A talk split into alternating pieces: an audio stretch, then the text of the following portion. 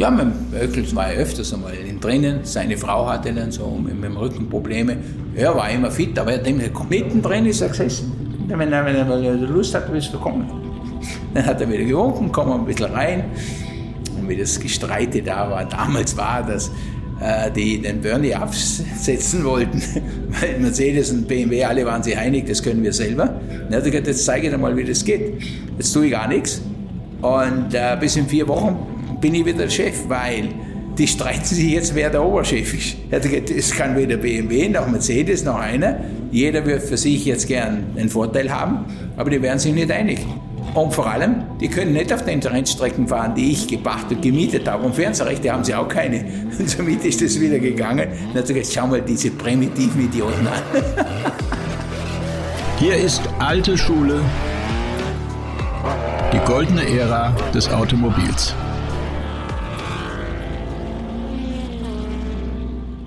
Mein Name ist Carsten Ahn, schön, dass ihr wieder mit dabei seid. Und nach den zwei königlichen Folgen mit Poldi von Bayern, der demnächst ja 80 Jahre alt wird, und meiner Mitfahrt mit dem ebenfalls 80-jährigen Walter Brun im Porsche 962 letzte Woche, falls ihr es nicht mitbekommen habt, schaut euch unbedingt mein Onboard-Video davon auf meinem YouTube-Kanal an.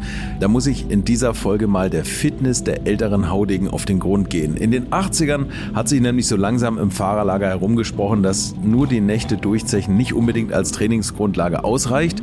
Erst vor einigen Wochen haben Rainer Braun und ich dem Österreicher mit den Zauberhänden Toni Mattis auf YouTube zu dessen 75. Geburtstag gratuliert. Rainer hat einige Highlights seiner Karriere als Physiotherapeut des Vertrauens zahlreicher Rennfahrer aufgezählt und dem musste ich jetzt gleich mal nachgehen und habe Mattis in Feldkirch in der Nähe des Bodensees besucht und hier erzählt er, wie er die Rennfahrer fit fürs Cockpit gemacht hat, wie seine Jahre bei Mercedes waren und wie ihm Johnny Herbert gedankt hat, als er ihm nach seinem Horrorcrash wieder im wahrsten Sinne des Wortes auf die Beine geholfen hat. Viel Spaß mit Toni Mattis. Das war dann einfach so, dass sich das dermaßen gesteigert hat, dass ich eigentlich für die arbeite, aber dafür gab es nichts, oder? Da habe ich nie was verlangt, weil ich gesagt ich bin da oder ob Haupt oder wie immer. Mhm. Mit denen ein paar Fitnesstage gegangen, wenn sie wenn es ihnen wirklich nicht gut geht, dann hat man die einfach aufgestellt. Aber das war dann einfach schon, sei mal froh, dass du da bist. Und ich habe gesagt, na, ist es nicht.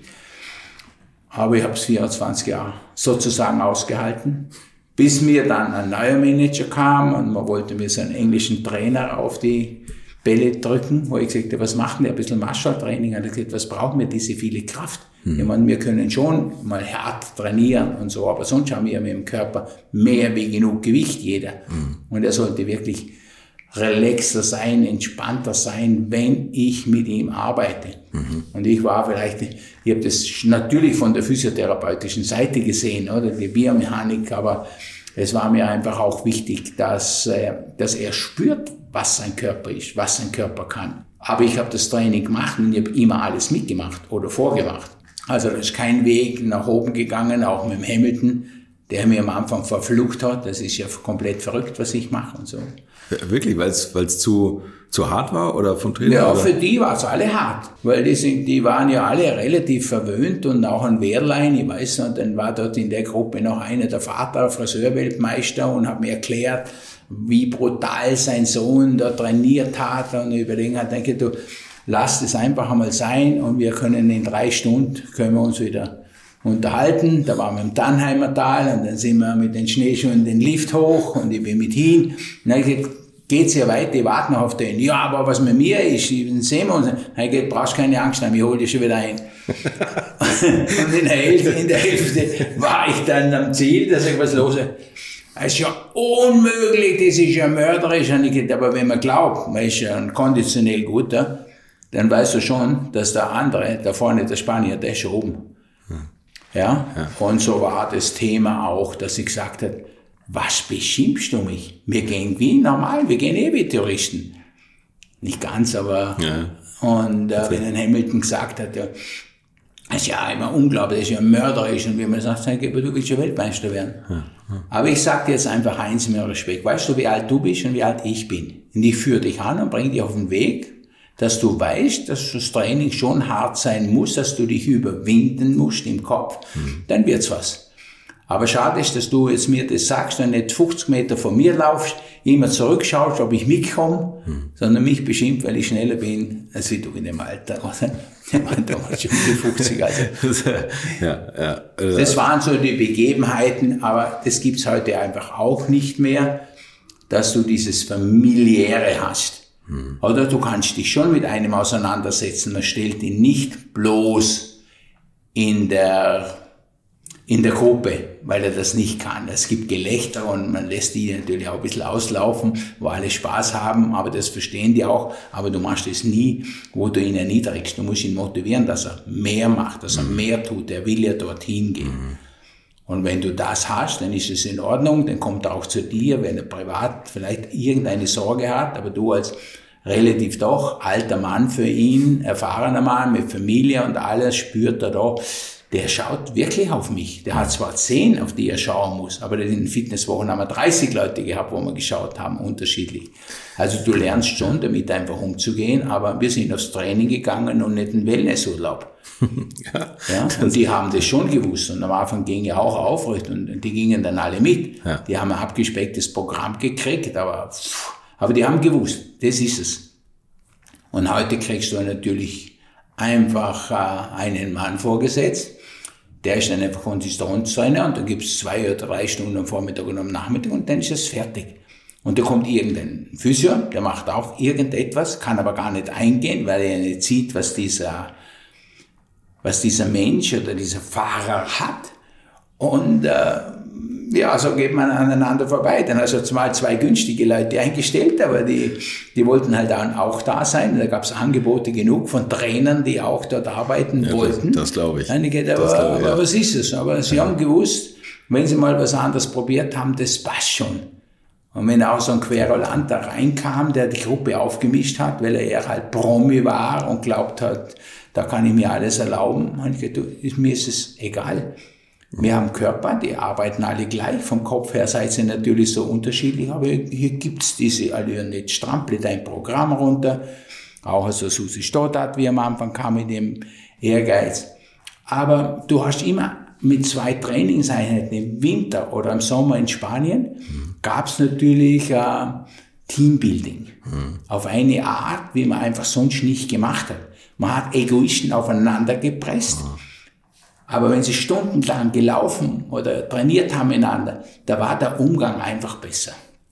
Die konnten doch sprechen miteinander oder du hast versucht, denen einmal zu sagen, komm, was, was habt ihr jetzt für ein Problem? ja, ja? Okay. Und siehst du nicht, wie egoistisch du bist. Aber dann ist eben ein neuer Manager gekommen, dann nach 24 Jahren. Und dann haben sie so einen Krafttrainer geholt da. Und die Engländer haben gemerkt, in, bei Mercedes, da geht da politisch etwas, da sind auch welche gegen mich. Dann habe ich gesagt, aber hast viel gelernt, dann hast viel gewonnen mit mir. Also warum bist du dagegen? Und ich versuche jetzt, das umzusetzen, was ihr sagt, was ihr gerne hättet. Mhm. Und jetzt seid ihr auf einmal gegen mir. Und da kommt der neue Manager und sagt, ja was, da es tut uns eigentlich leid, aber du bist einfach überqualifiziert. Habe ich das habe ich das erste Mal gehört. also in einer Firma, dass man die Leute rausschmeißt, weil sie gut sind sie gut und weil sind, sie ja. einfach mehrere Sachen erledigen, mhm. wo du immer einzelne Menschen brauchst. Aber für mich ist es jetzt klar, so wie ihr denkt, so macht werdet ihr nichts mehr gewinnen. Ist ganz aus. Und ich bin gegangen und die DTM war weg. Also die Fahrer unter sich haben gestritten. Mhm. Die Management wollten auch nicht mehr mitmachen. Die haben ganz neue Ideen gebracht. Und nach eineinhalb Jahren war er überqualifiziert, hat man rausgeschmissen oder nach zwei Jahren. Das ist so schlimm, oder? Ja, In so ja. großen Konzernen, wo es immer so viele Häuptlinge gibt und so. Also ich das, ja, unglaublich. Wie ging denn das bei Ihnen eigentlich los? Also dieser Beruf, ich meine, man fängt ja nicht gleich an, mit Leistungssportlern zu arbeiten. Ich hatte mit 22 Jahren eine Bandscheibenoperation. Und da gab es eigentlich nur, äh, das sind über 50 Jahre, da gab es eigentlich nur zwei Operateure. Einen in St. Gallen und einen in Klagenfurt. Mhm. Und ich habe mich damals, das Einzige, was ich richtig gemacht habe, immer hochversichert. Also konnte ich dann auch nach St. Gallen gehen. Dann hat der Professor mich da untersucht und gemacht. Und einen Tag vor der Operation kam er und hat mir erklärt, dass er mich nicht operiert, sondern ein Oberarzt von ihm, weil ich bin mit 50 Franken nicht abgedeckt, der Betrag. Und weil die 50 Franken nicht da waren, hat er mich nicht operiert. Und er hat gesagt, ein Rumäne wird mich operieren. Okay. Da ist mir das Gesicht einmal wirklich weit runtergefallen. Der kam dann und hat mir erklärt, es war gerade ein Hammerwerfer bei ihm und der wirft den Hammer jetzt wieder nach einem Jahr. Und der Professor hat mir erklärt, dass ich sozusagen, ich werde keinen Sport mehr machen okay. und hat mir erklärt, wie die zweite und dritte OP ausschaut. Also zweimal hinten und dann noch einmal vorn. Und dann habe ich gesagt, wenn Sie es einmal machen, können Sie es nicht richtig machen, dass es einfach nicht mehr kommt. Und dem ist einfach ausgewichen. Ja. Und dann wusste ich, das ist der falsche Mann, der. Rumäne war der Richtige. Und nachdem habe ich angefangen, äh, eben diese Physio zu machen, die Bewegungen. Das war dann schon für mich mal sehr unbefriedigend, weil alle Menschen zwischen 25 und 70 hatten die gleichen Übungen.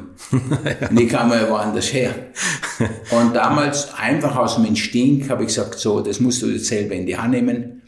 Und es liegt an dir, ob du das kannst. Also, waren Sie Sportler oder waren, kamen Sie aus dem Leistungssport? Na, ich wollte, ich wollte eigentlich dann Skirennen laufen und ah, okay. so okay. weiter. Mhm. Und das war damals einfach mühsam, da hast du ein paar Ski gehabt mhm. und da bist du halt alles gefahren, was gilt. Mhm.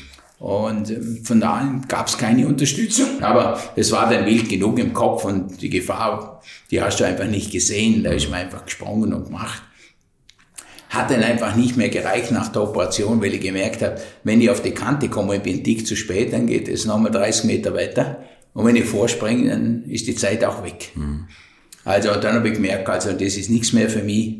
Und das Geld für die ganzen Techniktrainings oder so war dann vorbei. Aber ich wusste, ich muss mich eigentlich um mich kümmern. War dann auch dann beim Militär und habe gearbeitet und habe dann gemerkt, also was mir liegt, ich sehe, die Figuren, die Bewegungen dieser Sportler, die Probleme haben. Allein, weil ich mich schon aufgerichtet habe, manche Leute da, du, was machst denn du, dass du so gut drauf bist, weil ich habe auch immer Rückenschmerzen. Und habe dann praktisch diese Ausbildung gemacht. Aha. Manche verheiratete Physiotherapie. Ja, und dann habe ich meine Praxis aufgemacht und das war eigentlich nach zwei, drei Monaten, waren schon die ersten Ringer und was sie, was alles da. Und ich war dann eigentlich die Einlaufstelle für diese Menschen. Okay, Weil er sagt, da war ja keiner da, der hat sich auch nicht interessiert. Da gab es einfach normal Kneipenwände, kalte Duschen oder, oder Fango auf die ja. Entzündungsherde, wie, ja. wo ich immer gesagt das ist einfach verrückt, was ihr macht. Ja. Aber das ist halt im Papier gestanden und die Therapeuten haben halt das gemacht, was der Arzt verschrieben hat und der war selber auch noch nie bei der Physiotherapie. der, der, der, die Ausbildung hat das gut gemeint, aber es kam nicht das Ergebnis heraus. Ich habe dann halt anders therapiert. Das ist dann also ein Jahr ist es relativ gut gegangen und dann hat sich die Ärzte und die Krankenkasse hat sich dann eingemischt. Also der andere hat glaubt, das ist Kurpfuscherei, weil er gesagt, du bist jetzt out, aber nach einer Woche sind sie halt rumgelaufen, Leistungssportler kamen, der hat gesagt, mir untersucht da niemand, denn die Diagnose, wo ich habe, das ist das Ende meiner Karriere. Mhm. Und so habe ich dann praktisch mit diesen Leuten angefangen zu Arbeiten. Okay, das war Mitte der 70er, oder? Ungefähr? Ja, das, das ist dann in die 80er ging das ah, okay, dann. Ja. ja. ja. Und ja, und dann wurde es einfach immer mehr. Die Sportler untereinander haben gesagt, du, das ist unglaublich, der nimmt die ran und dann muss die Himmelstiege raufrennen und so weiter. Die, und es war auch ja. ein, ein, Zufall, der Hanni, die Hanni Wenzel und der Andi Wenzel, die Lichtensteiner Superskifahrer, Olympiamedaillen gewinnen, die hatten beide Knieverletzungen. Und ich war aber vorher mal mit dem Franz Beckenbauer in Amerika. Und dann, der hat damals freudig gesagt, kannst gleich bleiben. ich gesagt, mache ich nicht, aber American Footballer. Dann habe ich da reingeschaut, durfte da reinschauen, die niemand reinlassen. Und dann habe ich gesehen, diese Cypex-Maschinen, die wir gerade eingeführt haben, wurden da drüben verboten. Mhm. Weil der Hebel vom die, das Gewicht nach oben zu drücken, war genau der Druck auf das Kreuzband, das frisch operiert wurde. Das okay, konnte okay. nicht sein. Und dann habe ich gesagt, aber wenn wir Stiegen gehen, dann bin ich gerade, Oberkörper ist vorn, keine Belastung am Rücken, das Knie ist immer leicht angewickelt, es kommt gar nicht zur Streckung und dann fangen wir langsam an gehen, dann nehmen wir zwei Stufen, erhöhen wir den Webel. Wir haben nie einen Gelenkserguss, wir hatten nichts. Und so ist die Stiege geboren worden. Die, die Himmelstiege. Und eben alles, was äh, eben äh, Menschen waren mit Knie- und Rückenproblemen, Therapie ja, aber dann trainieren geht. Ja. Und weil die Übungen so schwierig waren, habe ich gesagt, du brauchst nur rauf und runter gehen. Der Muskel kommt schon und dann heilt das Knie natürlich auch, weil ich die richtige Bewegung mache. Aha. Ja, und so wurde das dann einfach über habe ich nebenbei dann noch, war ich noch Trainer bei Fußballern, wenn es nicht mehr gegangen ist, oder Eishockey-Training, da hatte ich so ein paar Findlinge da, und mit denen hat mir super Erfolg getan. ist halt nicht mehr am 10 Uhr zum Hockeyspielen gekommen, sondern am 8 Uhr auf der Himmelsstiege. Am Anfang war es ihnen schlecht, die sind halt ausgegangen, 11 und 12 in der Disco und heim noch Bier. Morgen haben sie eine Kiste Bier ausgespielt. und bis es schlecht ging, war dann auf einmal Schluss, weil ich gesagt habe, ich zeige euch, wie das geht. Die Veränderung geht sehr schnell. Mhm.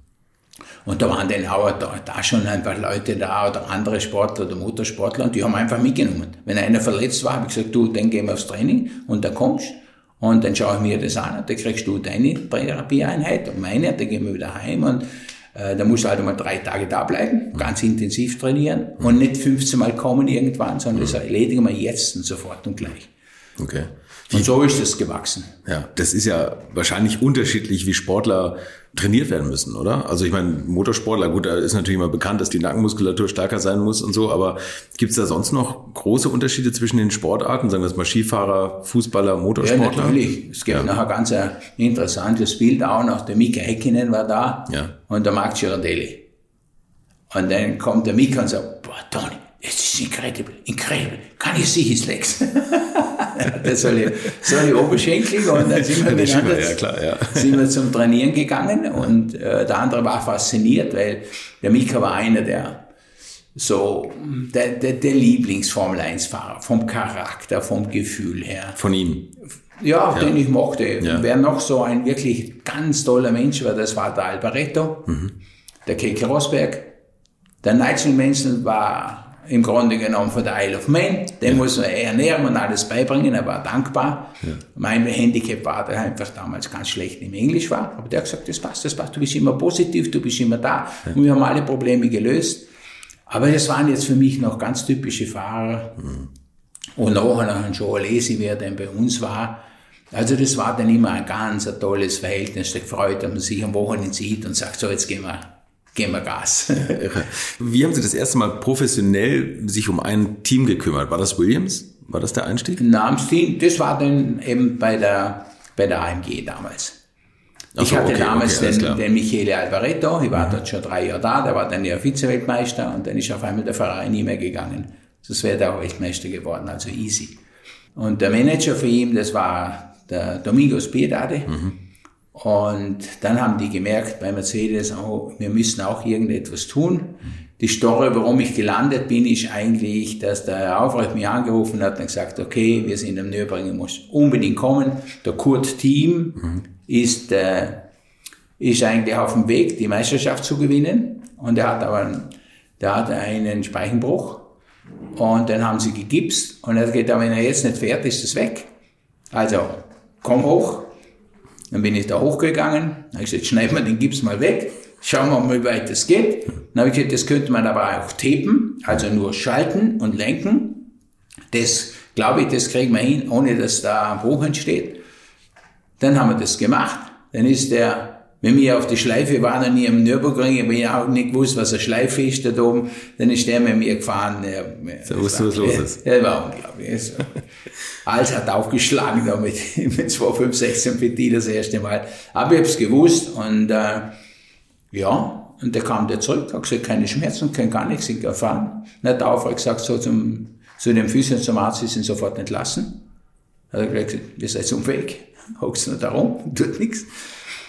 Und dann wollte er, dass ich komme. Ich gesagt, nein, nein, nein, so, so geht es nicht.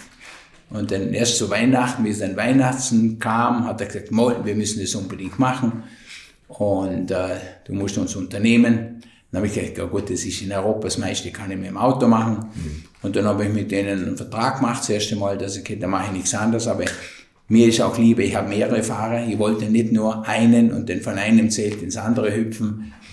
Mhm. Es war gut für die Erfahrung, dort zu sein, aber die Veränderung war dann, war dann sehr positiv. Bin ja auf 24 Jahre geblieben. Ja, da waren Sie immer die Anlaufstelle. Das hat der Rainer Braun auch in dem Talk erzählt. Sie hatten da Ihren eigenen Campingwagen und da sind die Sportler immer reingekommen, oder? Ah, da war der Jürgen Mattes, der war damals Manager, der hat gesagt, das müssen wir machen. Wir, wir brauchen einen Ort. Und dann hat er so einen LKW genommen.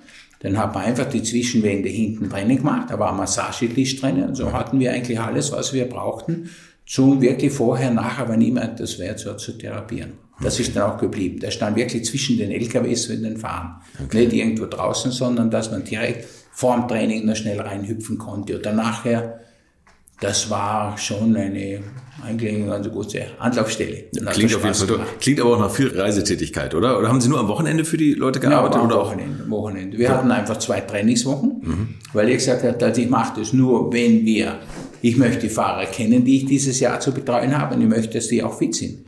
Und nur weil der mir aus dem, aus dem Fitnesscenter einen Zettel bringt, das haben wir gehabt schon mit den Kanadiern, die Hockeyspieler, die kamen, mhm aber nach dreimal habe ich gewusst, der kann es oder der kann es nicht. Und da habe ich gesagt, aber wenn wir das machen wollen, auch mit Bernd Schneider, mit den ganzen Leuten, es waren alles so unglaublich gute Leute, aber die waren körperlich noch eigentlich weit weg von den Vorstellungen, die ich hatte, wo sie sein sollten. Okay. Und ich weiß noch, der Bernd Schneider hat auch sich aufgeregt beim Aufrecht, dass das, das Trainingsprogramm eigentlich so brutal hart ist, habe ich nicht gespürt, weil ich habe ja mitgemacht. Mhm. Und dann hat er gesagt, wenn du das nicht aushältst, dann gehst du woanders hin. Und dann war das eigentlich immer gegessen. Und nach der ersten Trainingswoche haben sie gespürt, was für Fortschritte sich machen. Aber im Grunde genommen waren sie ja da schon alle kleine Stars und der Star bestimmt, oder? Mhm. Du kannst als Doktor eine Diagnose stellen, aber was er dann tut, ist was anderes. Mit Konditionstraining hat er gesagt, das mache ich nicht oder das ist mir zu viel. Und ich gesagt, nein, nein, für mich ist nicht. Entweder wir kommen an das Ziel oder wir kommen das nicht. Und da habe ich mich einfach nicht beeinflussen lassen, ob der ein Star war oder, oder nicht. Und Wahrscheinlich mussten Sie damals wirklich noch viel Aufbauarbeit leisten, aber ich denke, irgendwann hat doch so ein Umdenkprozess stattgefunden, dass jeder auch von den Stars wusste oder auch, also dass man einfach fit sein musste, weil es der andere auch war, oder? Ja, ja, aber ich hatte ja damals dann auch den Alexander Wurz, das war der Newcomer auch in der Formel 1. Ja. Und dann haben die gesehen, der klettert, der macht. Und dann ist BMX-Fahrer. Ehemals, ne? BMX-Rennfahrer auch. Ja, der ne? war als Jung genau, aber ja. dann ist er in die Formel 1 gekommen. Ja, aber davor war der ja auch schon Leistungssportler. Ne? Ja, aber also dann ist er komplett abgeschüttet, hat nichts mehr gemacht. Okay. Und dann hat er wieder mal Stand starten müssen, aber der ist von Wien gekommen. Er hat gesagt, Toni, müssen wir jetzt mal so hart trainieren? Und gesagt, wenn du dorthin willst, dann müssen wir es halt leider machen. ja, eigentlich hat es ihnen das gefallen, mhm. dass man einfach diesem Kopf, diesem Selbstmitleid, die die ja haben, wenn sie härter trainieren müssen, ausgewichen ist. Mhm. Und das ihn genommen, aber es ist mir nur gelungen, weil ich immer vorne mit dabei war. Also ich bin nicht an der Startbahn mit der Uhr gesessen, ich bin nicht gestanden an der Stiege. Das müssen wir durch, das machen wir gemeinsam. Mhm. Und dieser Respekt war dann schon da, weil ich einfach so viel älter war, habe mein Geld nicht mit Rennsport oder sonst was verdient. Sage aber, warum trainiere ich so hart? Ich möchte euch mitziehen. Mhm. Also als Vorbild solltest du mindestens einfach das können, was ich kann. Eigentlich solltest du besser werden. Und viele sind dann auch besser geworden. Und wenn man beim Alexander Wurz jetzt schaut, was das für Konditionstiere sind, seine ja, und so war das eigentlich ja tolle, tolle Aufgaben, wenn du das hast. Und ja, der Michael Schumacher war dann auch da, dann hat er gesagt, er hat. Und auf einmal ist ein Gym-Auto, ein Gym, das erkannt hat, einen Vertrag gemacht mit dem Schumi und der hat da sein Fitnesscenter beim Rennen dabei. Haben die einen Truck ausgebaut mit allem. Mit dem, mit dem Fitnesshersteller, oder was? Ja, ja. Okay.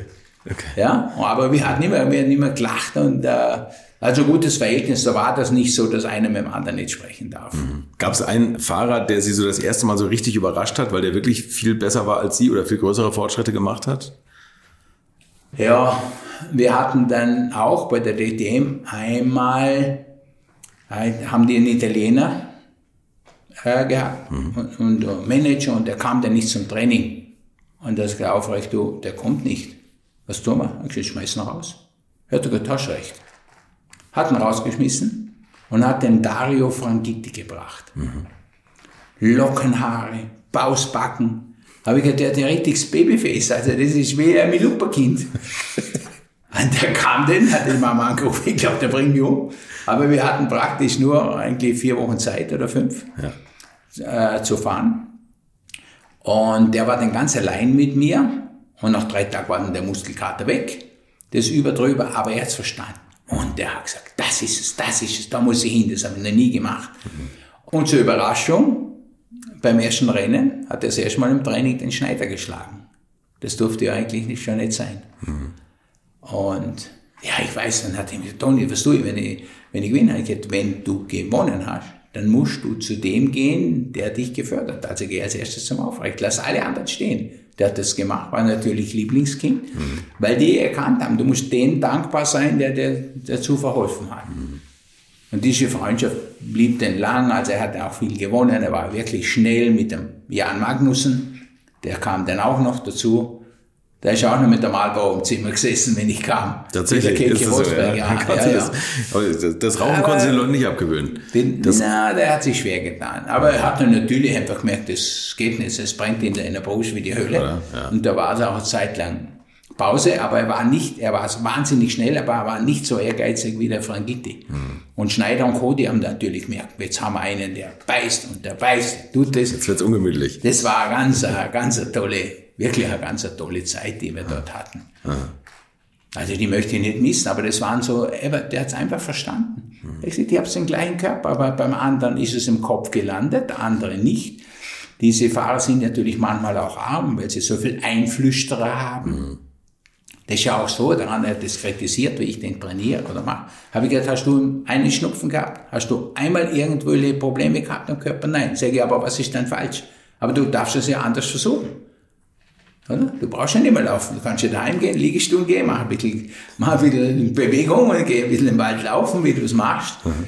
Aber, wie gesagt, in der Anfangszeit, wo die Auto noch schwer waren, auch mit der Ellen Lohr, oder die war ja wirklich auch schnell, aber halt von der Fitness, die hat sich so quält am Anfang. Mhm. Natürlich als Frau da drinnen zu sein, nimmst du schon Rücksicht, dass die 30 Prozent weniger Muskel hat und beim Berg hat man halt ein bisschen geschoben, ein bisschen nachgeholfen. Mhm.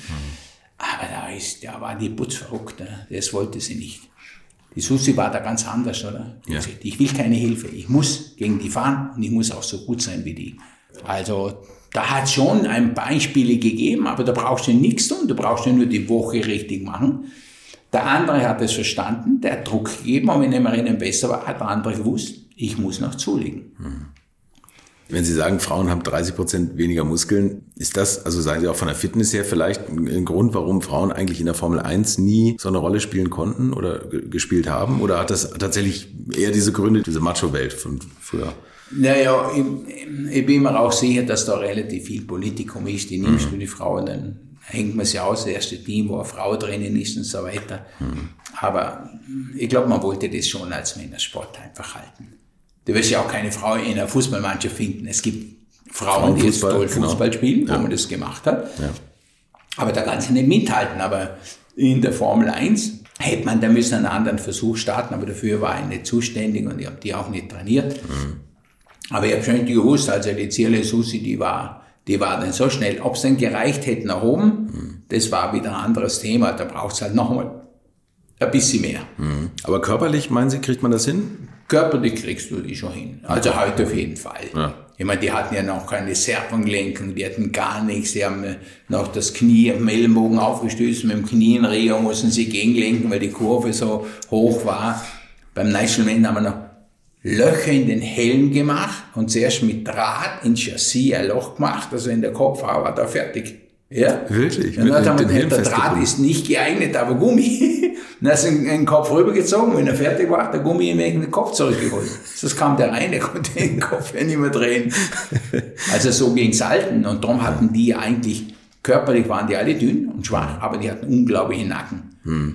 Aber die mussten auch so viel Training machen, oder? Da gab's ja so viel Tests und Training und währenddem über die Vibrationen und die Positionen gerade im Auto zu sitzen, haben die alle so Hälse gekriegt wie Ringer. Mhm. Was würden Sie sagen, bei Motorsportlern wahrscheinlich Beine braucht man gar nicht so viel, man muss einfach fit sein, doch, doch, oder? Doch, Beine auch, Muskeln? Ja, Also damals hat man ja gewusst, also die Bremskraft, wenn ja, du drauf okay. waren das mindestens ja, 70 Kilo, 70 bis 80 Kilo anbremsen. Okay, ja. Und die hat er, die hat er oft gebraucht oder?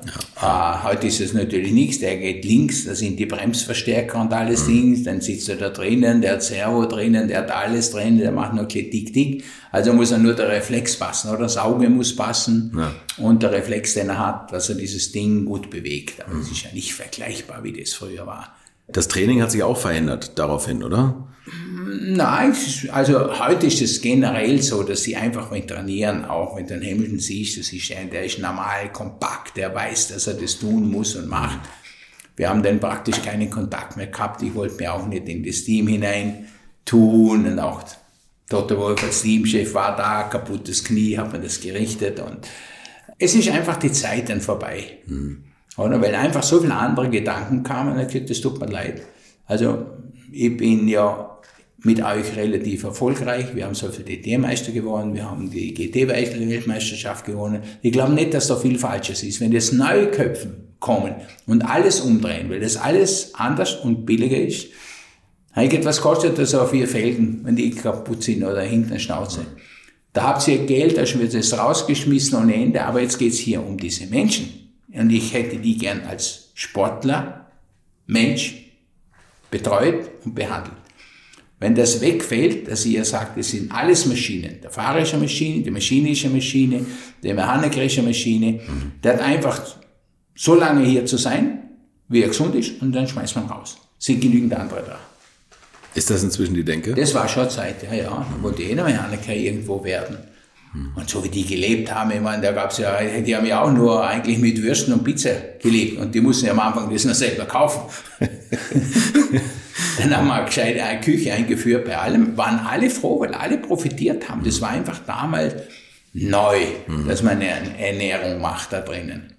Dass man mal reingeht, denen mal zeigt, wie man Müsli macht und wie viel man da isst und nicht dauernd isst. Und, aber keiner war hungrig. Mhm. Aber jeder konnte einfach leichter sein Gewicht haben. Mhm. Und während, während seiner ganzen Erziehung, wo immer er vorher gefahren ist, gemacht hat, das war nie ein Thema.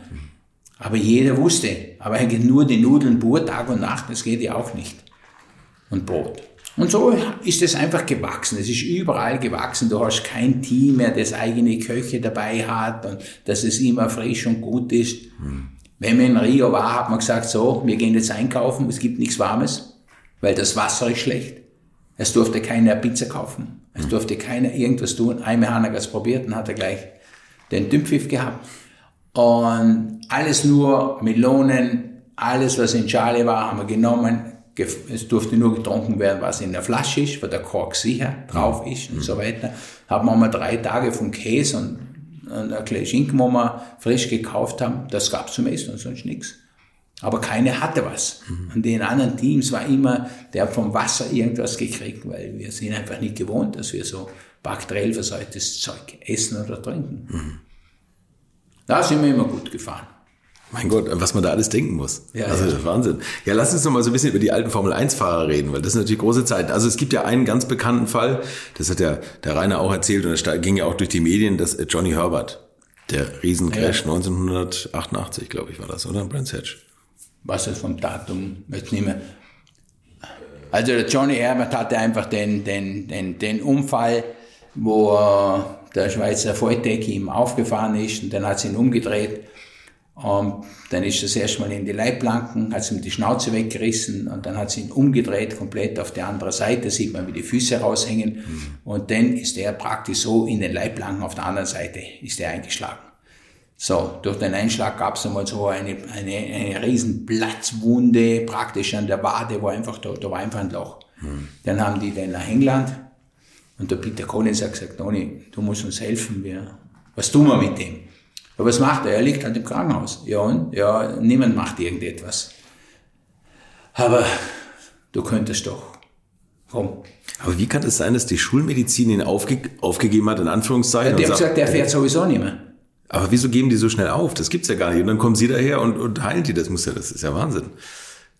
So, der andere will Klaviermusik lernen und in der Studio, wo er schlecht Klavier spielt, und wenn er sehr anstrengend geht. Okay. Wenn der, also, wenn der Mensch will, dass man einfach sagt, 95 Prozent aus dem Kopf, kommt aus dem Kopf, ja. dann weiß man, weil man dort eindringt. Aber ein Krankenhaus, der sagt, es ist Matsch. Hm. Die Ferse ist so oft zertrümmert, die obere Wunde, die geht ja schlecht zu, schlecht die Durchblutung. Hm. Und so wie wir hier die Reha machen, wird es nichts. Der kriegt am Tag eine Stunde und dann ist fertig.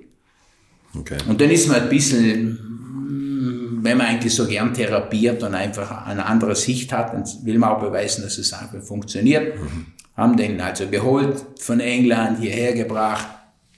Und das ging dann über drei Monate. Den hat er wieder frei gehabt, mal 14 Tage in England da weiterzumachen, dann wiederzukommen, die nächste Stufe zu machen. Und dann im November ist dann das erste Mal, hatten wir vom Joe von Landen, ein ganz lieber Freund, der hatte eine Sammlung von Benetton, hat er vor dem Hotel hier aufgestellt. Ja. Und dann ist der Johnny Krücken weggelegt und ist zum Auto gelaufen. Da haben wir gewusst, der kann ja. wieder fahren. Und ist dann auch gefahren, wurde auch was der dritte oder vierte. Mhm. Der Nigel Menzel hat gewonnen, den hatte ich damals auch. Und dann war das gut. Und dann hat er mit der Füße aufgehört. Und der Briatore hatte das damals übernommen. Der Peter Collins äh, war eigentlich der vorige äh, Teamchef. Mhm. Und dann hat er gesagt, Toni kann nichts mehr tun. Also schick mir Rechnung, vielleicht können wir es noch begleichen. Aber dann haben sie den entlassen und für mich auch. Und der Briatore hat gesagt, damit habe ich nichts zu tun, weil das war nicht während meiner Zeit. Also die ganze Reha-Geschichte. Und im Endeffekt war das so, dass ich sage, also meine ganze Sommerarbeit und das war umsonst. Sie haben gar nichts bekommen dafür? Nein, nein. Also der, der Briatore hat gesagt, das war vor meiner Zeit. Ja. Und der Johnny Herbert hat sie auch nicht genügend. Und der Johnny Herbert ich habe kein Geld. Ach so. Also, also das, das Dann war das natürlich menschlich schon für mich ein bisschen frustrierend und aber ich, das geht's aber nicht, aber ich habe keine Lust auf ein Gericht zu gehen oder Geld auszugeben mit Anwälten, um irgendein Gericht einzufordern, weil der John ist dann abgehauen nach Monte Carlo. Also diesen Weg. Ohne, ohne sein ganzes Geld ist er dann nach Monte Carlo abgehauen. Ja, ja, ja, ja. Hat die Eltern verlassen, die Freundin verlassen, ja. die man vorher gut kannte. Aber da wusste ich, jetzt bin ich um eine Erfahrung reicher, bin nicht gestorben, aber aber da nutzt eben alles nicht. Später habe ich ihn nochmal getroffen und habe ihn nochmal angesprochen, aber jetzt geht es mir gut und er verdient Geld, ob er nicht glaubt, dass er irgendwie in irgendeiner Form zeigen müsste, dass er dankbar war für das. Hat er gesagt, du hast mich auch noch falsch behandelt. Ach so, Sagt, das, das war gut, ja. Okay. Dann habe ich gesagt, ja gut, für das, dass ich nicht mehr genommen hast und du das alles hier angenommen hast, war, dich nach Zürich zu fahren, abzuholen, den ganzen Scheiß, was du brauchtest, haben wir organisiert und gemacht ist in Ordnung, aber damit ist es einfach auch für mich erledigt. Johnny Herbert ist einfach Krass. Aus dem Kopf. Also das Rainer hat es ja angedeutet, irgendwie, dass da einige Fahrer ein bisschen nicht, sich nicht ganz so erkenntlich gezeigt haben, aber dass es jetzt gerade Johnny Herbert war, so der Musterfall, wo sie wirklich eine Karriere gerettet haben, das hätte ich jetzt auch nicht gedacht. Also gut. Ja, ich habe es auch nicht. Ich habe nicht einmal erahnt, dass so irgendetwas kommen würde. Und ich habe auch nicht gesagt, jetzt machen wir mal eine Zwischenrechnung oder so etwas. Mhm. War ja schlau gewesen in der Formel 1. Mhm. Da ist ja immer besser, du schickst zuerst mal die Rechnung und dann weißt du, dass du das kriegst. ja. Weil das kann ja sehr oft passieren, dass Fahrer kommen, was wollen, und wenn sie nicht vorher verlangst, dann hauen sie noch ab und dann rausgeschmissen und du kriegst einfach kein Geld. Deswegen wenn einer ganz beschissen war, dann habe ich es einem Bernie gesagt. Ja. Der Ecclestone, der war ganz ein lieber, eigentlich guter Freund und wir haben uns gut verstanden. Ja. Und der hat dann auch versucht, Druck zu machen, aber nachdem sie ihn rausgeschmissen haben bei Benetton, mhm. äh, hat er gesagt, kann ich auch nichts tun. Ja, unglaublich. Haben Sie Bernie Ecclestone auch mal behandelt? Ja, mit Öckels war er öfters einmal drinnen. Seine Frau hatte dann so mit, dem Rücken Probleme. Okay. Er war immer fit, aber er denkt, komm mal ein bisschen rein zu mir. Und er hat mir gesagt, jetzt sage ich dir mal, wie die Idioten da rumlaufen. Und dann hat er gesagt, jetzt haben wir gerade das Ticketproblem. Er hat gesagt, heute sollen mindestens 10, 15 Tickets sein. Und vom Rennen ist er durch die Boxengasse und hat jeden gekannt, der offiziell kein Ticket von ihm hat. Ich hatte am Anfang auch kein Ticket beim Alboreto und dann waren wir bei Rennen, musste man mit der Fähre da rüberfahren auf die Mückeninsel, weiß nicht mehr, wo es war. Und dann habe ich gesagt, habe ich mir einfach mal vorgestellt, hat er gesagt, ja, ich weiß schon, oder, wer du bist. Und was machst du? Habe ich gesagt, ja gut, wenn Sie es eh wissen, aber ich hätte ein kleines Problem. Sagt er, was hast denn du für ein Problem? Ja, wir haben jedes Mal, wenn ich komme, ein Ticketproblem. Weil jeder Fahrer hat nur so viel und da müssen wir immer tauschen und machen und schauen. Du hast kein Problem mehr. Am nächsten Mittwoch war das Ticket da und wann immer. Wenn du was hast, ruf mich einfach an, dein Ticket kriegst du. Sehr gut. Ja, da haben wir gewusst, das ist wieder ein Mensch, der die Übersicht hat, der Spaß hat, der war froh, dass, dass es so etwas, etwas gibt und ehrlich. Und mit den Fahren damals war es ja auch gut. Aber der muss wirklich in seiner Welt jeden gekannt haben, oder? Genau das, was Sie der sagen. Der hat jedes Bus, Gesicht gewusst, jeden Fotografen gekannt, alle, die da rumlaufen. ist er gesessen. Mhm. Wenn, er, wenn er Lust hat, willst du kommen. Dann hat er wieder gewunken, kommen wir ein bisschen rein. Und wie das Gestreite da war, damals war, dass äh, die den Bernie absetzen wollten. Mercedes und BMW, alle waren sich einig, das können wir selber. Ja. Dann hat er gesagt, jetzt zeige ich dir mal, wie das geht. Jetzt tue ich gar nichts. Und äh, bis in vier Wochen bin ich wieder der Chef, weil die streiten sich jetzt, wer der Oberchef ist. Es kann weder BMW noch Mercedes noch einer. Ja. Jeder wird für sich jetzt gern den Vorteil haben, ja. aber die werden sich nicht einig. Und vor allem, die können nicht auf den Rennstrecken fahren, die ich gebracht und gemietet habe. Und Fernsehrechte haben sie auch keine. Und somit ist das wieder gegangen. Und hat gesagt, schau mal diese primitiven Idioten an.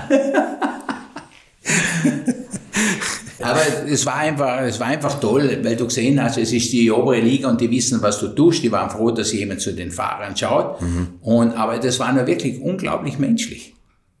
Und da war auch dieser Respekt einfach denn da, wo du gesagt hast, wenn etwas weitergeht, nein, nein, der nicht, weil der macht das und das und das und das. Mhm. Und das war am Anfang auch so, eben bei, bei der HBA oder Mercedes, da gab es überhaupt nichts. Wir hatten gute Verhältnisse zu Audi oder anderen. Wenn die in Not waren, konnten die natürlich kommen und waren was zu tun. Mhm. Aber es war halt damals und es gibt es auch heute, glaube ich, nicht mehr viel, die von sich aus sagen, also ich mache die Füße und ich schaue auf die Ernährung und ich schaue auf die Fitness. Das hat eigentlich, da gibt es jetzt drei Leute dafür. Mhm. Hat man halt dann einen Psychotrainer dafür. Mhm. Oder? Die Psychologie, was sie machen. Ja. Aber wie gesagt, war eine Zeit, die ich sage, die war super toll, die war gut, die hat einen weitergebracht. Enttäuschungen gehören dazu, da kannst du nicht nur Siege feiern und das haben wir wirklich gemacht mhm. und nicht abheben und dann kannst du schön heimgehen und sagen, war der Zeit und ich aber eine gute Zeit. Klingt auf jeden Fall so. Keke Rosberg. Müssen wir auch nochmal drauf kommen. Sie, Sie, haben schon gesagt, dass er die ganze Zeit geraucht hat. Der Fuß auf dem, auf dem Vorderrad und ein Marlboro da drin vom Rennen, das war schon damals das Markenzeichen. Ja. Aber äh, warum kam ich zum Keke Rosberg? Der war bei der Hanni Wenzel bei der Verabschiedung zum Skifahren, war im Liechtenstein. Mhm. Harry Valerian war dort. Mhm. Und der Keke hat geklagt, dass er unterm Fahren solche Krämpfe kriegt. Ihm in der Wade. Mhm. Also die war schon bei Adidas und Schuhe in Amerika und da sagt der Harry, du musst zum Toni gehen. Der wohnt ja, der ist ja da, der wohnt über die Grenze. Da sagt na, ich habe alles probiert, mag ich nicht. Und die Hanni hat auch gesagt, also, ich würde es schon probieren. Also, ist nochmal zur Grenze, ist zur Grenze gefahren, hatte keinen Pass, nichts dabei. Und dann hat er die halt angeflucht, der muss unbedingt zu mir. Und es war natürlich so, dass der Bekanntheitsgrad groß war. Also sind der Rosberg müssen Mattes also fahren, so melden sich, wenn sie wieder zurückkommen. Ja, und dann haben wir bei dem zwei Behandlungen gemacht und die Krämpfe waren weg. Was sind das für Behandlungen? Dass Sie, also da also der, der saßen Sehnenverkürzungen drinnen, bloß einen starken Muskel. Jetzt haben wir nur den, den Muskel behandelt und nicht gesehen, dass wir können ja nur stehen und gehen, weil wir Faszien haben. Mhm. Und da wurde es bewusst, wir müssen diese lösen, dann ist der Muskel auch entspannt. Mhm, okay. Und über diesen Weg, wo man ja, das ja heute ist in aller Munde, liegen sie auf den Rollen und machen, aber sie kommen immer nicht tief genug hinein. Ja. Also am Teil hilft's, aber am Teil ist immer noch, ist einfach weg, aber man hat gewusst, da ist noch was anderes im Körper. Mhm. Und das ist mir dann gelungen und dann hat er nochmal eine Verletzung. Da war ich zuerst mit meiner Frau aus. Der Bottler, musste mich suchen, gefunden hat er mich in Paris, aber er hat mich gefunden. Der muss in Monte Carlo, weil er sagt, ich habe im, im Gelenk Schmerzen und wenn ich jetzt nicht mehr so nah an die an die Leitplanken fahren kann, ist meine Zeit weg. Dann sind wir dahin und so ist es eigentlich dann ein bisschen auch diese Freundschaft geblieben. Wenn er was hat, der hat angerufen, dann kam er zur DTM und dann in Seefeld sind wir mal hinten reingelaufen, ihm im KK, letzter Anstieg, sagt der Toni, ich glaube, das ist nicht gesund. Mich brennt's auf der Lunge, ja, Feuer da drin. Dann sage ich, ja, bedanke dich beim Marlboro. ja, kommt es davon. Und dann hat er eine Zeit lang wirklich aufgehört. Hat eine Zeit lang gehabt, dem, wo er das gelassen hat. Aber okay. wichtig, aber auch immer. Ich hab, wir haben das gesagt, er war dann zwar, also sauer, weil er wusste, ich habe recht, aber er das nicht wollte. Und so ist es eigentlich immer, immer bei Menschen, die krank sind. Der kommt mit einer Diagnose, stellt sich was vor, aber das stimmt nicht. aber jetzt ist es halt dann deine Aufgabe, ihn zu überzeugen, dass es anders ja, okay. gehen muss und läuft. Wie sind wir bei kleinen Kindern eigentlich, oder? Da sind die sich schon sehr ähnlich. Das ändert sich nie. Und im Training ist immer, wenn wir mit äh, so Fitnesswochen machen, wo mhm. gemacht haben, dann geht es darum, der andere war Manager und Ferrari unten im Hof und der andere das und der andere ist mit dem Skoda gekommen. Aber es waren einfach Menschen. Mhm. Und wenn sie oben waren, hat man nicht gewusst, dass das einen großen Unterschied ist, weil der viel mehr Kohle hat wie. Nur am Hang hast du gesehen, also der mit dem Skoda war meistens schneller wie der mit dem Ferrari. Aber es ging einfach darum, ihm zu zeigen, wo er steht, im Kopf steht, wo sein Körper steht. Und im Endeffekt war das alles ein Spiel. Sie, sie mussten werden wie die Kinder. Also in dem Moment, wo ich Spiele gemacht habe, nach der Anstrengung wieder in die Spiele reinkommen, da haben alle gelacht und sich gefreut und haben nicht gemerkt, wie stark sie sich anstrengen. Hm. Das ist ein Unterschied, ja, aufs Rad hocken muss, der Trainer steht neben mir und sagt, na, muss noch fünf warten, noch zehn warten, ohne Spaß. Geht nicht. Hm. Aber am Berg in der Natur, da tue ich mich leicht, ich ein Paradies, und wenn sie heimkommen, da werden sie verwöhnt im warmen Wasser, aber nicht reinliegen, sofort eine intensive Wassergymnastik machen. Und das hat ja nie aufgehört. Und dann sofort, wenn ich merke, jetzt sind sie erschöpft, jetzt haben sie gegessen, getrunken, sofort ins Bett. Eine Stunde, eineinhalb und dann ist das nächste Programm gekommen. Okay. Das war auch, wir haben einfach so viele Dinge ab, abgearbeitet in so einer Woche drinnen. Also, darum gibt es einen Menschen, Körper, Geist und Seele. Ja, ich wollte gerade sagen, also dieses, wenn Sie immer sagen, die sind da mal drei Tage oder eine Woche oder auch 14 Tage zu Ihnen gekommen, ich kann mir das immer gar nicht vorstellen. Also wenn ich mein Fitness-Level sehe, dass man in zwei Wochen da irgendwie Menschen so umdrehen kann. Aber Sie haben wirklich den ganzen Tag Programm gemacht mit denen, oder? Acht Stunden? Ja, ja, morgen hat es angefangen und ich hatte ja mal, hatte dann ja auch äh, Beziehungen, also mit, äh, mit so eigentlich ausgebildete Shaolins, hm. die so Tai Chi, Kung Fu und das gemacht haben. Hm. Und dann hat mich das natürlich interessiert. Ich wollte einfach schon nicht mit diesen Kraftheben und nur im Kraftraum dann drin gehen. Also ich habe Giardellis und alle, wenn die Verletzungen haben, immer nur mit dem Körper gearbeitet.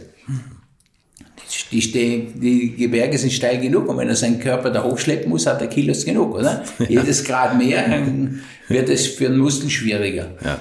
Und dann aus, war das für mich einfach viel das Logische, nicht, dass er nicht ging, er konnte schon ein paar Einheiten machen im Kraftraum, aber die Grundlage wieder zum Leben, zum Leistungssport zurückkommen, war für mich wichtig, dass ich gesagt habe, heute Morgen liegen 800 Höhenmeter vor uns und die müssen wir machen.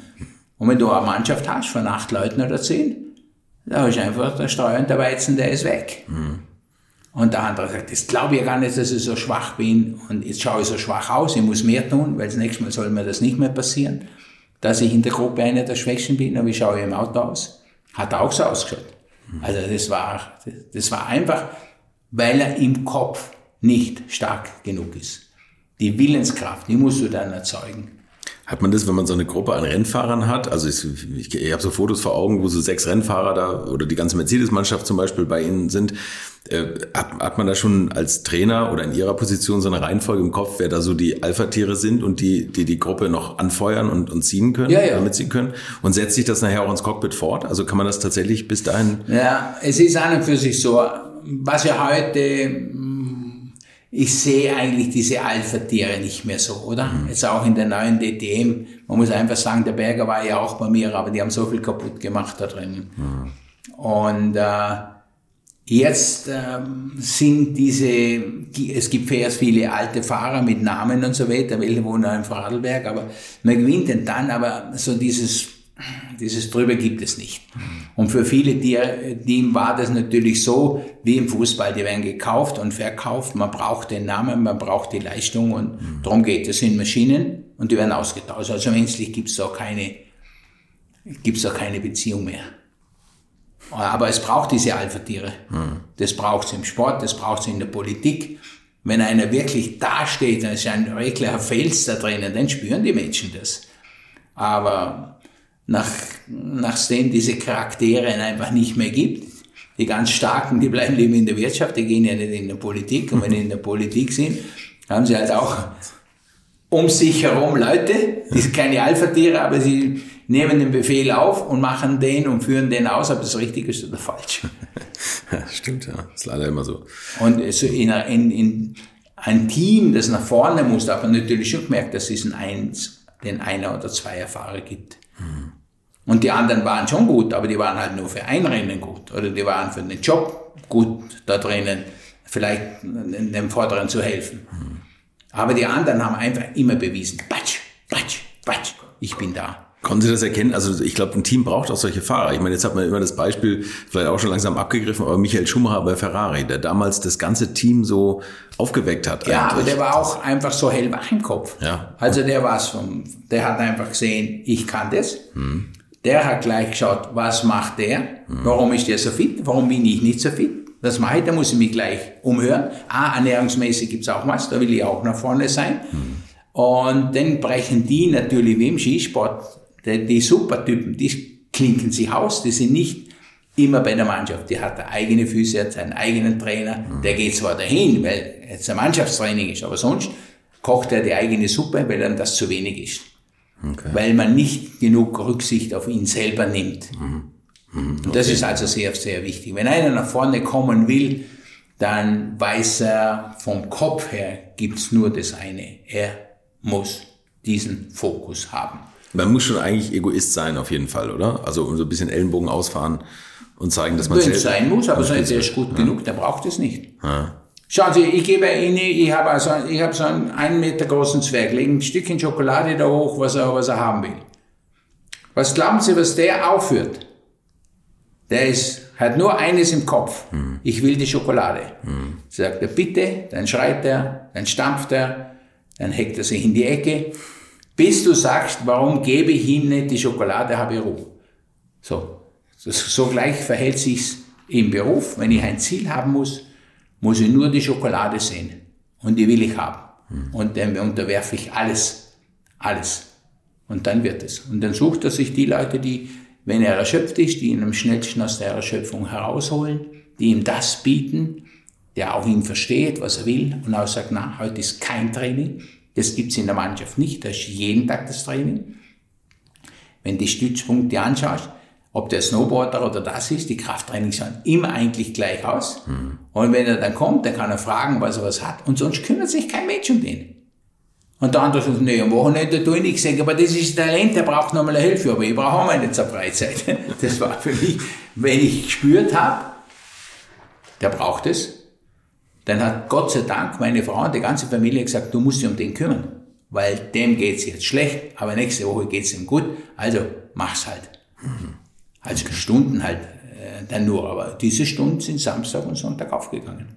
Hm. Ich konnte nicht sagen, er habe frei, dem geht's schlecht, er muss am Montag gesund weggehen, weil sonst ist der Sohn für ihn vorbei oder er verdient kein Geld mehr. Mhm. Aber ob der jetzt Motocross gegangen ist oder sonst was, das war ja ganz egal.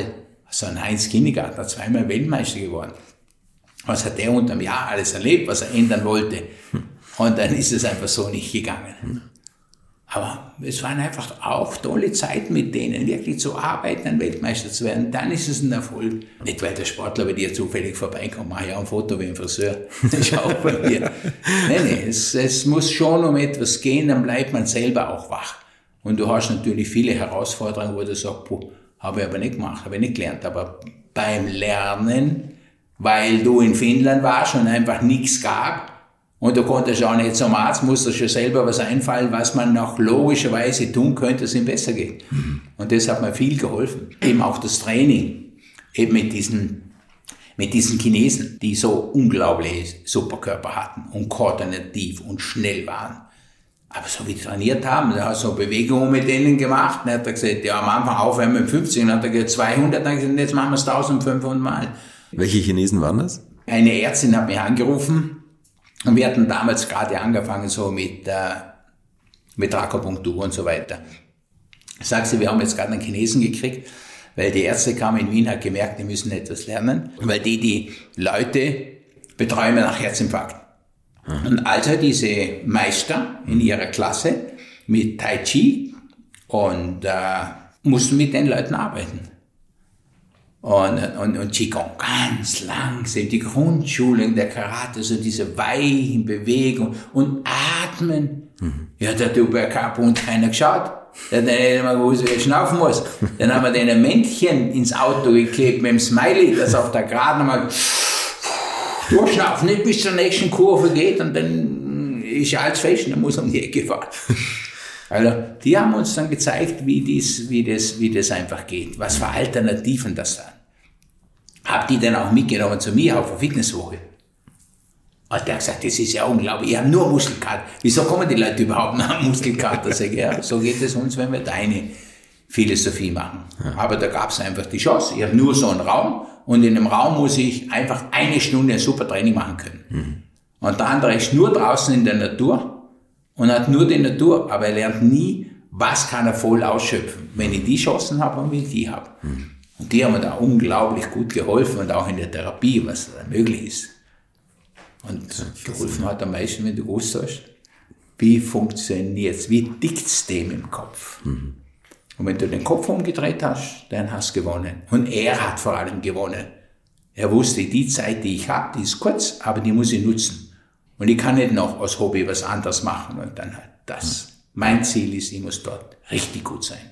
Das ist so der Weg, den die Menschen heute gehen müssen. Aber egal, wenn er verletzt war oder ein normaler Patient kommt, dann gebe ich ihm ein Ziel.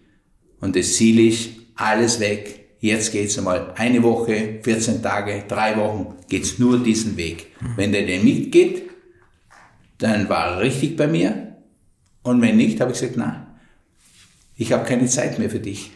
Weil du legst dich hin und ich soll alles machen. Ich bin 50 Prozent, aber 50 Prozent bist du. Und wenn du die 50 Prozent nicht einbringst, nur 10, wird es nicht werden. Aber du behauptest dir nachher, du warst bei mir. Und da sagt man, ah, geht bei dem auch nicht. Ich geht, na, nicht, gibt nicht. Gab es mal jemanden, den Sie so kopfmäßig aufgegeben haben, wo Sie gesagt haben, also das wird jetzt nichts mehr? Ja gut, er, hat, er, er war dann ja woanders, er, er geht ja dann woanders zur Physio, der kriegt auch irgendwas am Papier und dann kriegt er das 20 Minuten, eine halbe Stunde und dann reicht ihm das. Da ist kein privates Engagement ja. damit dabei. Und die, die Diagnose, die er hatte, ja, gehen wir im Rücken zu einer Diagnose, bei drei Ärzten sind es drei Diagnosen. Mhm. Oder? Von der mhm. Bewegung zum Krafttrag zum gar nichts tun und am besten gleich vorbeikommen und schneiden lassen. Aber gab es mal so, so Fahrer in Teams, also müssen jetzt keine Namen nennen, wo sie gesagt haben, boah, also mit der Einstellung, das wird nix? Ja, ja. Ja, tatsächlich. Ja, ja. ja, okay. ja. Also es waren die, die kamen und eben mit einem Überschuss haben mir gezeigt, was sie da konditionell drauf haben. Und die wollten das dann auch nicht machen. Die haben das trotzdem nicht eingesehen, dass sie in die falsche Richtung trainieren. Okay. Und dass sie trotzdem noch äh, so denken und denken wollen wie sich. Aber das sind halt dann die Einflüsterer.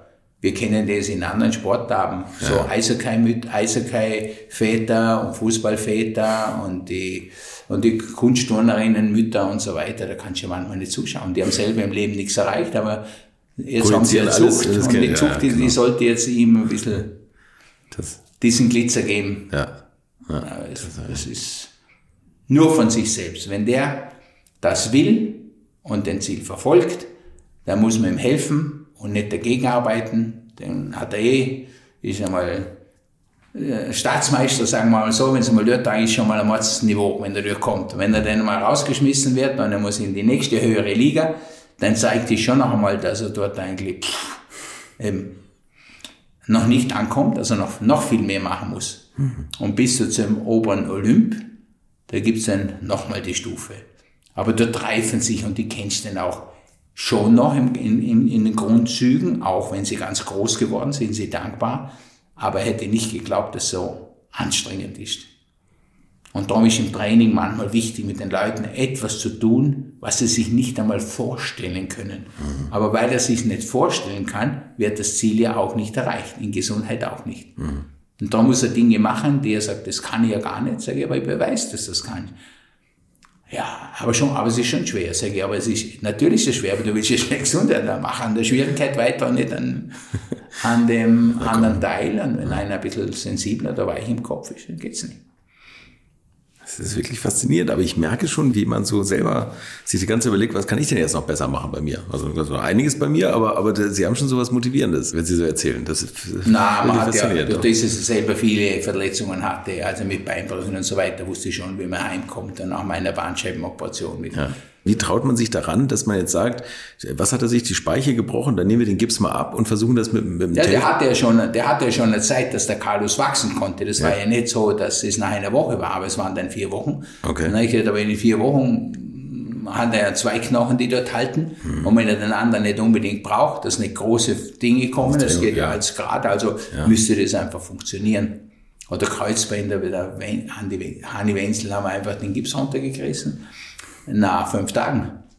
Okay. Und sechs Wochen später ist sie bei der Weltmeisterschaft in Haus ist sie gestartet im Slalom mit viertbester Zwischenzeit. Faszinierend, wie schnell eigentlich so ein Körper Aber da war auch der Kopf. Und ich gesagt, wenn du das aushältst, was ich mit dir mache, dann mhm. wird's gehen und nicht. Und sie hat gesagt, bitte hilf mir, ich habe keinen großen Geld, es ist alles in einem Vertrag und ich muss in Haus starten. Mhm. Also da gab es schon Episoden, es ist auch ganz eigene Geschichten, aber es war dann auch, da man auf der Stiege gesessen ist, ich gesagt, ich fertig, dann hören wir einfach auf.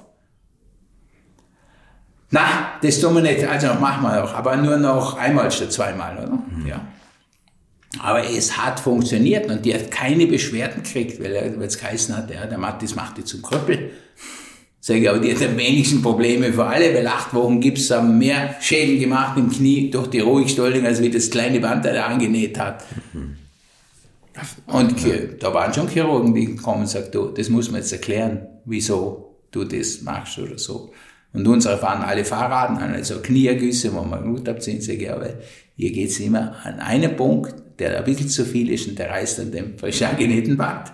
Aber es sind einfach, wenn man hinschaut, erkennt man etwas, auch in der Bewegung, ob das rund läuft, ob der, der schmerzfrei geht, muss man eine Stufe zurückgehen, aber man muss arbeiten, arbeiten, dass der Muskel zurückkommt. Toll. Was ist das für ein ominöses Gerät, von dem auch Rainer erzählt hat, wo man so ein Elektroding hat und dann haben Sie sowas mit einer Kugel? Das ist ja, eigentlich, ist, statt Nadeln macht man Elektroakupunktur. Ah, okay. Dann gehe ich drauf, dann kann ich auch den Nerv finden, dann zuckt er ein bisschen, dann habe ich, dann habe ich eine Verbindung oder nichts. Aha. Wenn der Körper zu langsam ist, dann macht man eigentlich nichts anderes. Man versucht einfach mehr Reiz dort hinzubringen. Okay, und das ist so ein kleiner Elektroschock, der quasi den, den Reiz auslöst? Ja, ich kann einfach Strom geben ja. bis ohne Ende, aber es muss nur so weit gehen, sagt er, ja, jetzt kitzelt es ein bisschen, es brennt so aber jetzt spüre ich, jetzt habe ich Impulse da drin. Mhm, okay.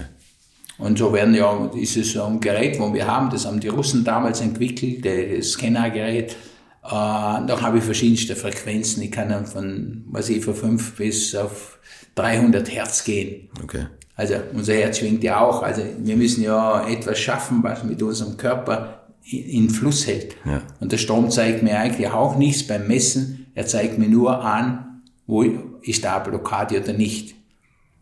Und alles was wir heute haben, wo der Körper mit uns spricht, ist Druck. Mhm. Kopfweh ist Druck, Knieschmerzen ist Druck, Wirbelsäule ist Druck, Bluthochdruck ist Druck mhm. und der Druck muss weg.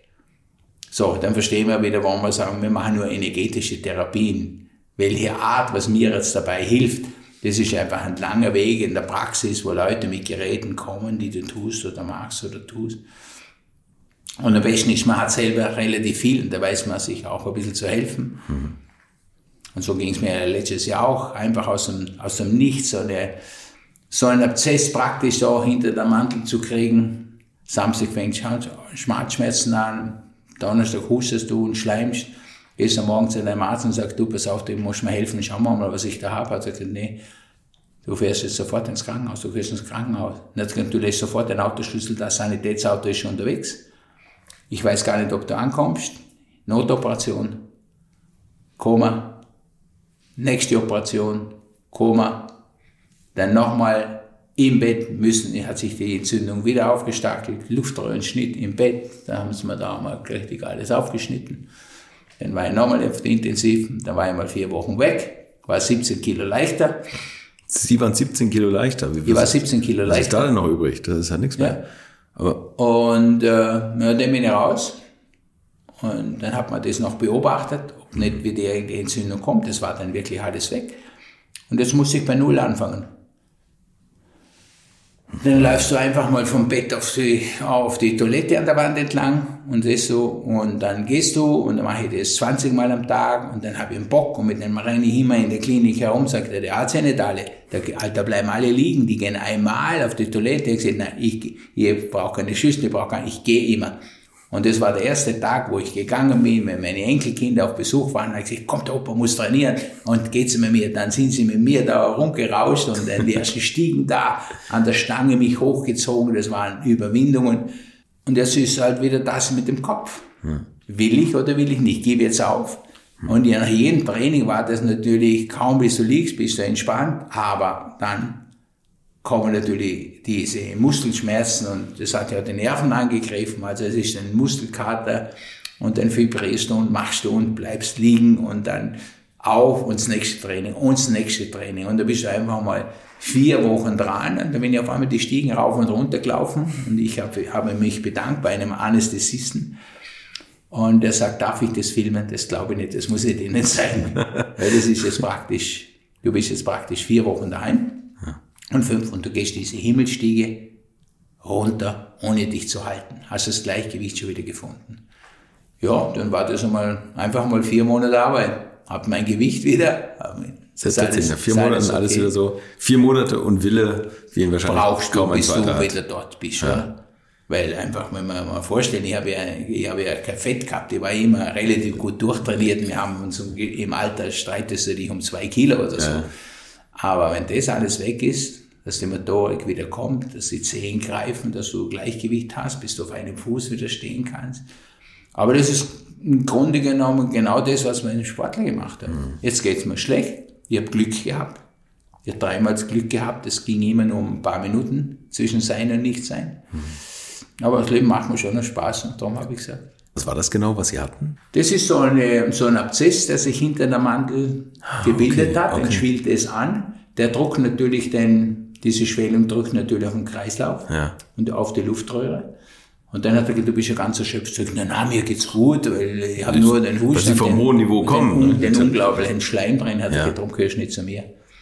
Und er hat das gleich angeleitet und draußen sind die auch alle sofort gestanden. Und okay. Das hat ja, auch den richtigen Arzt gehabt, der das erkannt hat. Das war, das war also. dann knapp und Gott sei Dank haben die gewusst, aha, der ist das, da müssen wir schon schauen, ist der noch gekommen zum Schauen oder so weiter. Hilft dir natürlich dann irgendwo ein bisschen.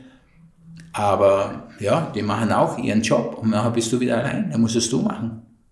Wahnsinn. Bei Johnny Herbert hatten sie damals ein leeres Formel-1-Cockpit ohne Reifen in der Klinik, dass er die Pedale ja, ja, ja. drücke lernen ja, konnte. Ja, wir haben extra Pedale gemacht. Bis, bis wir dieses Gewicht hatten. Und schnelle Wechseln hat auch ein ganz normales Programm gekriegt, weil der konnte ja nicht bergauf steigen, der konnte nicht stiegen gehen. Hm. Aber wir mussten das machen, was er im März wieder tun sollte. Der konnte hinhumpeln, aber im Auto so viel Oberschenkel, dass er das drücken kann.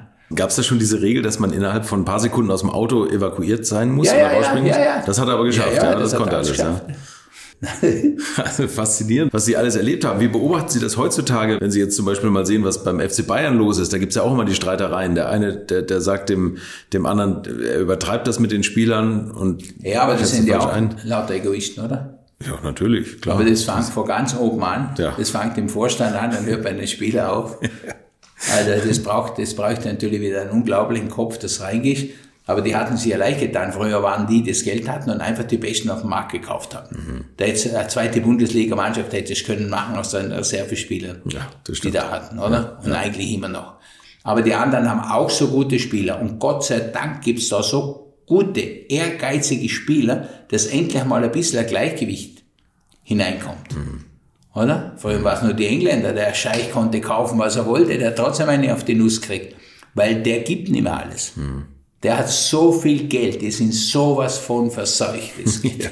gar nicht. Geld macht das alles kaputt, oder? Ja. Ich finde, also, auch, auch, unglaublich viel. Ja, ja. Ich sage, geh mal in den Behindertensport. Ja. Und ich, ich wusste, wir waren einmal im Zürs, im Zürser Hof, im Trainingslager, mhm. dann hat es ein bisschen geschneit draußen. Und dann haben sie geglaubt, sie können nicht gehen. Und dann waren, der hatte eingeladen, den deutschen, die für deutschen versehrten Sportler, die Wintersportler. Mhm. Und dann haben sie gesagt, wir sehen euch da, dann dürften wir nicht mitmachen. Ich gesagt, warum nicht? Die sollen die Fahrer sollen eine Verbindung haben und sehen, wie ehrgeizig der ist. Hm. Also der investiert Geld, ist da eingeladen, aber der lässt nichts aus, zum mit normalen Menschen mitzutrainieren. Der möchte ja die Normalität wieder. Und am anderen Tag habe ich gesagt, so, nach dem Frühsport machen wir eh nicht lang, weil ich habe jetzt einfach die waren so unlustig und da hast du gemerkt, einer hat den anderen angesteckt, so trainieren wir nicht und ist zu viel mhm, und okay. machen wir langsam und schlechte Laune, wie das Wetter. Ja, dann sind wir runtergegangen an den Zaun, heißt es so, jetzt bleiben wir eine Stunde stehen. Der Handicap-Fahrer, der ein Monoski fährt, der steht zwei Stunden da oben, bis er eine Fahrt kriegt. Und dann hat es den genau vor uns, vor uns in der Kurve, hat's dann überschlagen da hat den Schlitten wieder aufgestellt, ist wieder weitergefahren. Da kamen die, kamen die Einbeinigen, dann kamen die Hände, dann kamen die Blinden. Links, links, links, links, rechts, ja, rechts, rechts, auf, links, links, links. Faszinierend, ja. So habe ich gesagt. Ihr wohnt im Fünfsternhaus, habt ja Kohle, seid in der schönsten Gegend und seid faul zu trainieren. Jetzt sage ich ja, wir gehen jetzt heim. Entweder seid ihr motiviert oder wir packen die Koffer und gehen heim. War Ruhe. Das war erledigt. Und dann kamen die zur Gymnastik, dann haben die einmal gezeigt, wie die als Einbeinige Kraft haben und was da herauskommt. Äh, da war das, da hat einfach dieses Umsetzen stattgefunden. Mhm. Habe ich gesagt, nein, ich, ich will nicht mal diskutieren mit euch. Ich diskutiere nicht mit euch. Ihr schaut es das an, das sind Menschen mit einem Handicap, verdienen kein Geld, müssen noch investieren, ja. dass sie da runterfahren dürfen, einmal, ja. dass man das macht. Und ihr kriegt's und habt's und habt's einfach keine Lust. Ihr seid ja einig jetzt, oder? Ah, na, so kann man es nicht sehen. Ja, gut, dann heimgehen, backen oder umziehen und weitermachen. Sehr gut. Das sind eben immer, auch solche Dinge braucht es vielleicht, um im Kopf des Sportlers ihm zu zeigen, dass sein Jammern wirklich weit daneben liegt. Weit daneben. Es geht ihnen zu gut. Gute Worte. Und was ich jetzt für mich mitgenommen habe, ist Treppensteigen. Einfach. Ja, ist einfach gut. Ja, wirklich. Weil die, die, Treppe ist brutal. Eine Stufe, zwei Stufen. Wenn es brennt, dann bin ich einfach zu schnell, muss ein bisschen langsamer machen und erkenne, dass ich nicht gut genug bin. das stimmt. Kommen heute noch Fahrer zu Ihnen? Äh, aktuell, aktuell Formel 1-Fahrer oder sowas, die Sie behandeln? Nein. Nein. Das ist ja, aber so ein Nachwuchs habe ich jetzt eine so Wahnsinnstalente, die ist Mountainbike. Okay. So Juniorenweltmeister und einen haben wir, der ist schon die dritte Generation bei mir, der, der okay. Großvater war Motocrossfahrer, der Vater war Downhiller und macht die Jugendmannschaft und der ist jetzt 20 Jahre, ist auch Jugendweltmeister. Ja. Und die haben so ihre Probleme und, und äh, der Vater sagt, schau, wir haben die gleichen Probleme. Alles entwickelt. Wir haben Olympiastützpunkte, wir haben alles. Aber die einfachsten Dinge werden einfach nicht gemacht, nicht gesehen, ja. weil da gibt es einen Plan, der Plan wird durchgezogen, aber das persönliche Engagement gibt es nicht. Da müssen wir auch wieder schauen, ja, wie andere Topleiter zu sagen, ich muss die um mich scharen, die mir in der kurzen Zeit, wo ich bin, helfen. Mhm. Oder das zu tun. Ihr Sohn Tino macht das jetzt weiter, der führt das quasi das Erbe fort und der macht das nach der gleichen Philosophie wie Sie, oder? Naja, ändert sich die Zeit schon. Ich glaube einfach, äh, er hat eine Familie und für ihn ist die Familie, sagen wir, mehr wert. Er ist auch, auch kein Sportler. Hm. Für mich war das einfach, ich musste ja, ich musste, er wollte ja auch ein Haus bauen, er wollte ja auch leben. Und das geht mit der normalen Kabine-Massage nicht. Also entweder habe ich mein Geld verdient, weil ich viel Kondition hatte, dass ich mit diesen Sportlern auch trainieren konnte. Mhm. Also dieses Vorbild, das hat die dann so überzeugt, dass sie es machen, weil Trainer hatten sie alle. Da waren junge Trainer, aber die waren auch mal Sportler, aber die stellen dann einfach ab, die tun dann einfach auch nichts mehr. Mhm. Im Fußball, wenn die Trainer machen, siehst das, das glaubst du ja gar nicht, was du das ist. Und da gibt es immer ein paar Ehrgeizige und da musst du durch. Du bist viele Stunden für nichts, aber für nichts unterwegs, sondern du bist noch am Investieren. Und dann dieses Umsetzen äh, in, die, in die Therapiephase und dann die Leute zu holen, die dich wirklich weiterbringen. Weil es also gut nimmt man an, dass jeder Therapeut ist sehr gut ist, das Mindeste, was wir erwarten, aber es ist wie beim Sportler. Nur das Außergewöhnliche ist gut genug. Also einer, der mehr riskiert, der mehr Zeit investiert. Wenn die erste Behandlung nicht gegangen ist, habe ich gesagt, komm schon einfach, kostet nichts, machen wir die zweite. Du musst jetzt mal, wenn du gehst, musst du spüren, das ist es. Und dann marschieren wir diesen Weg gemeinsam. Und der hat mir recht gegeben, die müssen das heute auch nicht mehr, und wenn es in dir nicht so brennt, dann muss es nicht. Natürlich hat er von der Technik so viel übernommen, dass es auch locker reicht.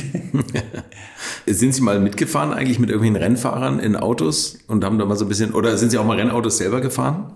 Naja, ich hatte schon, wie die SLR kamen, wo die gekauft haben, dann durfte man schon Lehrgänge machen, da okay. auch am Nürburgring. Der andere hat gesagt, ich mag gar nicht mehr fahren, fahr du das Auto. und dann mit dem Joalesi sind wir gefahren, da gab es ja den zweiten Sitz.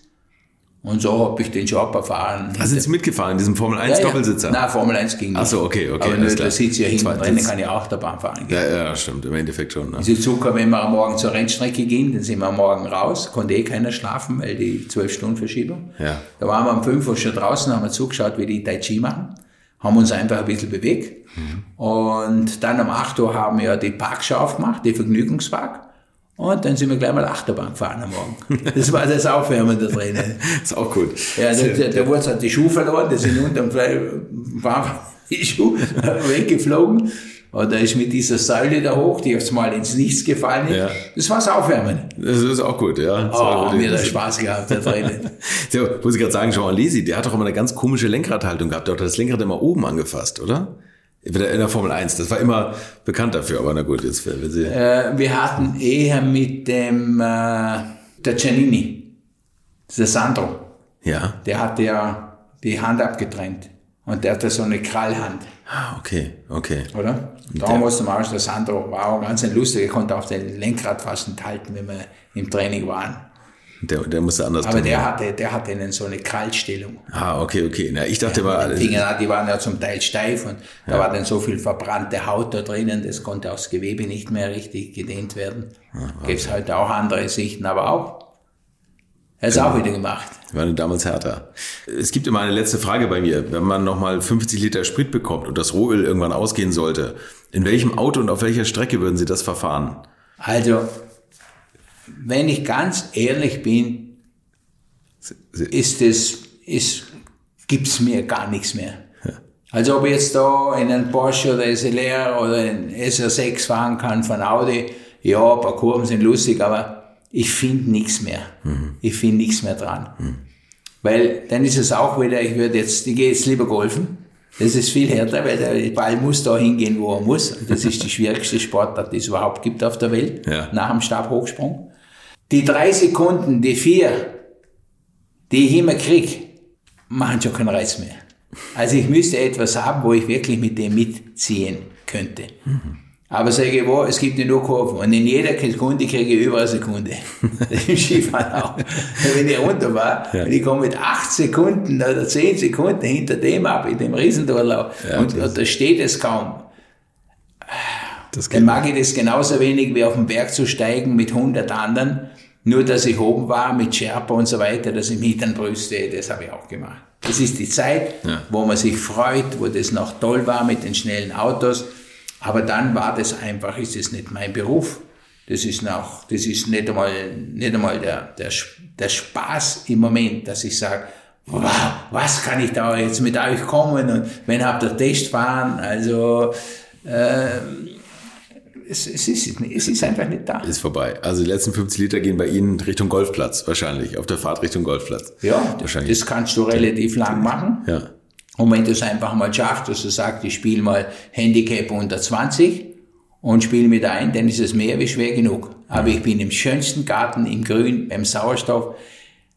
Ich kann mich herz- und kreislaufmäßig nicht, nicht überfordern. Ja. Ich habe eine Gemeinschaft, soziale, soziale Umgebung, was in dem Ding braucht. Das andere Training mache ich eh alleine für mich, wo ich einfach sage, diesen Abbau, erlebt habe, habe ich wieder aufgebaut, aber jetzt bleibe ich, halte ich das einfach immer Level und habe den Respekt auch, dass ich sage, auch du wirst älter, auch du wirst es nicht haben, du kannst dieser ewigen Jugend nicht nachtrauen, du hast so viel Glück gehabt in deinem Leben, du hast so einen tollen Körper gekriegt, der, der alles machen konnte und so lang mit den besten Leuten und eben mit den Superstars am Berg zu gehen und so viel Spaß zu haben und denen was geben konnte und sie mir auch das ist für mich, bin dankbar für dieses Leben. Das war Toni Mattis. Im Podcast beziehe ich mich ja einige Male auf mein Gespräch mit Rainer Braun, das ich natürlich in den Shownotes auch nochmal verlinkt habe. Wir hören uns in der nächsten Woche wieder. Bis dahin bleibt gesund und in Bewegung und viel Spaß beim Treppensteigen. Infos, Bilder und alles Wissenswerte unter der Internetadresse www.alte-schule-podcast.de